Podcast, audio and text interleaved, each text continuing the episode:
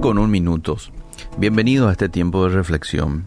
Quiero hoy hacer referencia a el libro de Gálatas. En este libro, el apóstol lo, lo escribe en un contexto en el cual algunos judíos cristianos o judaizantes empezaron a desacreditar el mensaje del apóstol Pablo. ¿Qué es lo que decían los judaizantes en aquel tiempo?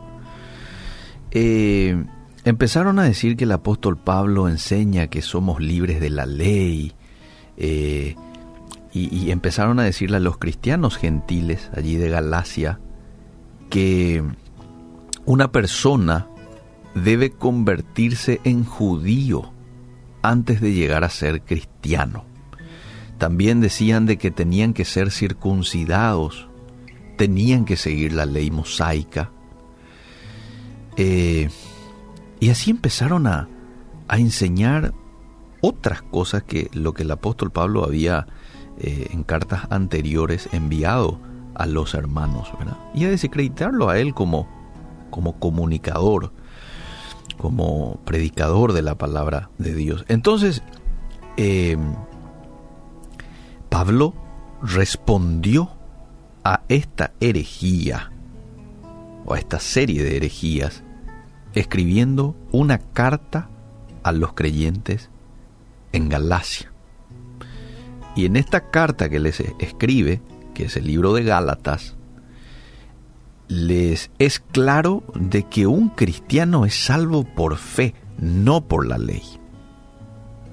Gálatas 2.16, Gálatas 20, 3 eh, y 6, Gálatas 24. También les dice de que un cristiano es libre de la ley y lo explica un poquito más en qué sentido. Gálatas 2.4, Gálatas 5.1, verso 13 del capítulo 5.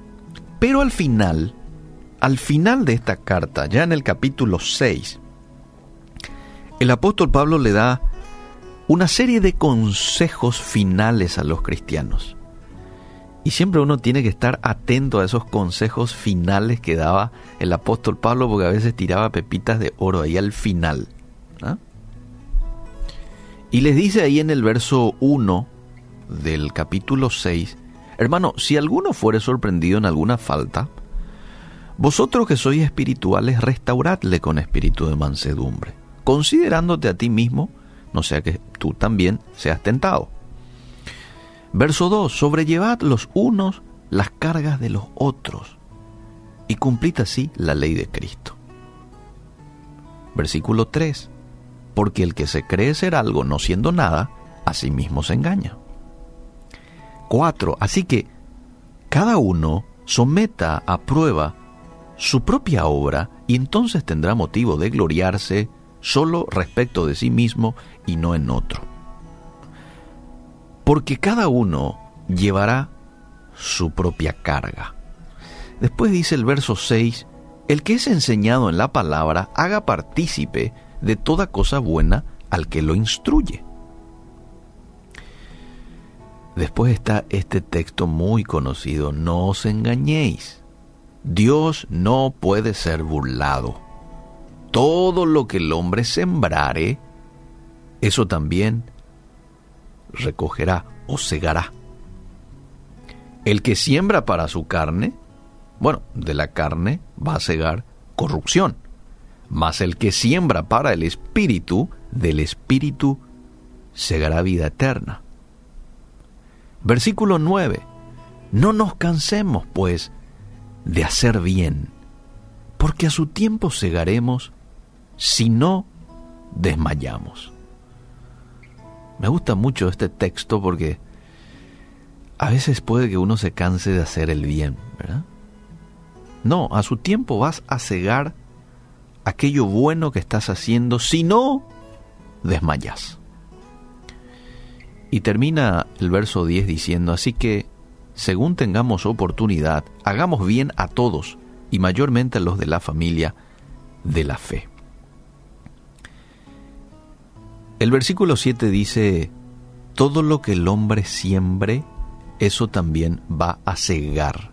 De acuerdo a lo que yo siembro, es lo que voy a cegar. Yo no puedo esperar cegar comprensión de la gente si antes no sembré comprensión o empatía.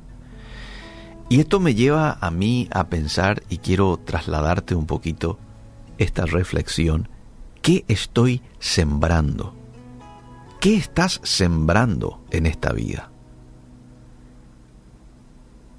Desde que amanece, nos levantamos de la cama, algo ya estás sembrando ahí nomás en los primeros minutos de estar levantado. El saludo que le das a tus seres queridos,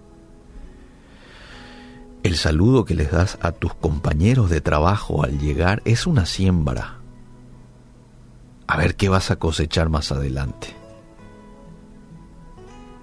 Yo quiero cegar amor, atención, amabilidad, paciencia.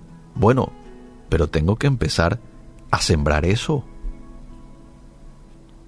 Si yo siembro aquí en el trabajo mala atención, irresponsabilidad, insensibilidad, vengo con mi cara larga. ¿Cómo puedo pretender cegar eso en un futuro cercano? No puedo. Si no tengo empatía con mis propios compañeros de trabajo, si no tengo misericordia en ocasiones con ellos, ¿cómo puedo esperar de que ellos sean así conmigo más adelante? A veces esa ciega puede tomarte años, años. Quizás haya siembras que ya no vayamos a ver. Nuestros hijos probablemente lo van a recoger.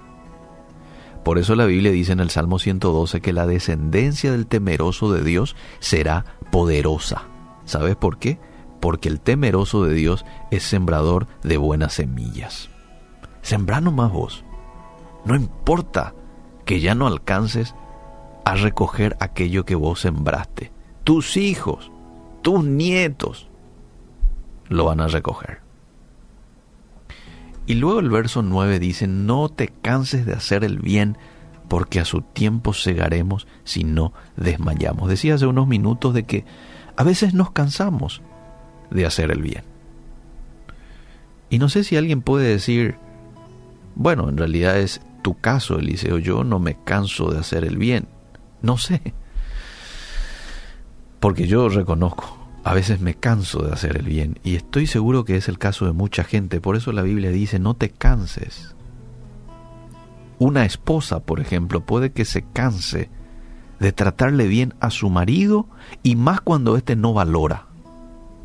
Unos hijos pueden que se cansen de ser obedientes a sus padres, principalmente cuando ven que ellos cometen el error que te dicen que vos no cometas. Eso es incoherencia. Famoso el papá que le dice, mi hijo no vaya que a, a, fumar o a tomar, pero él fuma o él toma. O son incoherencias, ¿verdad? Y eso produce muchas veces nuestros hijos rebeldía, de tal manera que no quieran obedecer. No, porque no tiene autoridad para decirme lo que tengo que hacer, te dice un adolescente. Y puede que en esas ocasiones se canse el joven. Y quiera decir, no, hombre, quiera tirar la toalla y yo voy a vivir a mi manera total. Ellos son imperfectos. ¿Verdad? Así hablan a veces nuestros adolescentes. Hoy la palabra de Dios adolescente te dice, no te canses de hacer el bien. Obedece nomás vos, seguí nomás vos, no importa que ellos no hagan lo que te dicen que vos hagas. No importa que tus padres sean imperfectos. Seguí nomás obedeciéndoles a ellos. No te canses de hacer el bien. Ese es el mensaje hoy. Porque la ciega está próxima. O a veces puede que alguien diga, ¿por qué me voy a preparar tanto en lo musical, por ejemplo? Cuando los demás que tocan conmigo, puede ser en el grupo de alabanza, ellos no se preparan, ellos no estudian, así nomás. Entonces, ¿por qué yo? No te canses de hacer el bien. ¿Por qué voy a seguir haciendo bien mi trabajo cuando no recibo ningún tipo de admiración, elogio, agradecimiento por parte de mis jefes, mis superiores? ¿Por qué así nomás ya? No te canses de hacer el bien. Es el mensaje que hoy viene de Dios a tu corazón. Toma esta palabra y decile a Dios, si tenés que pedirle perdón por haberte cansado y haber tirado la toalla en ocasiones, y pedirle perdón. Y decirle, desde hoy tomo la decisión nuevamente de seguir. Y no me voy a cansar con tu ayuda, Espíritu Santo, porque vos sos el que me da las fuerzas para poder vivir así como tú me mandas que viva, en santidad y haciendo bien lo que me han encomendado hacer.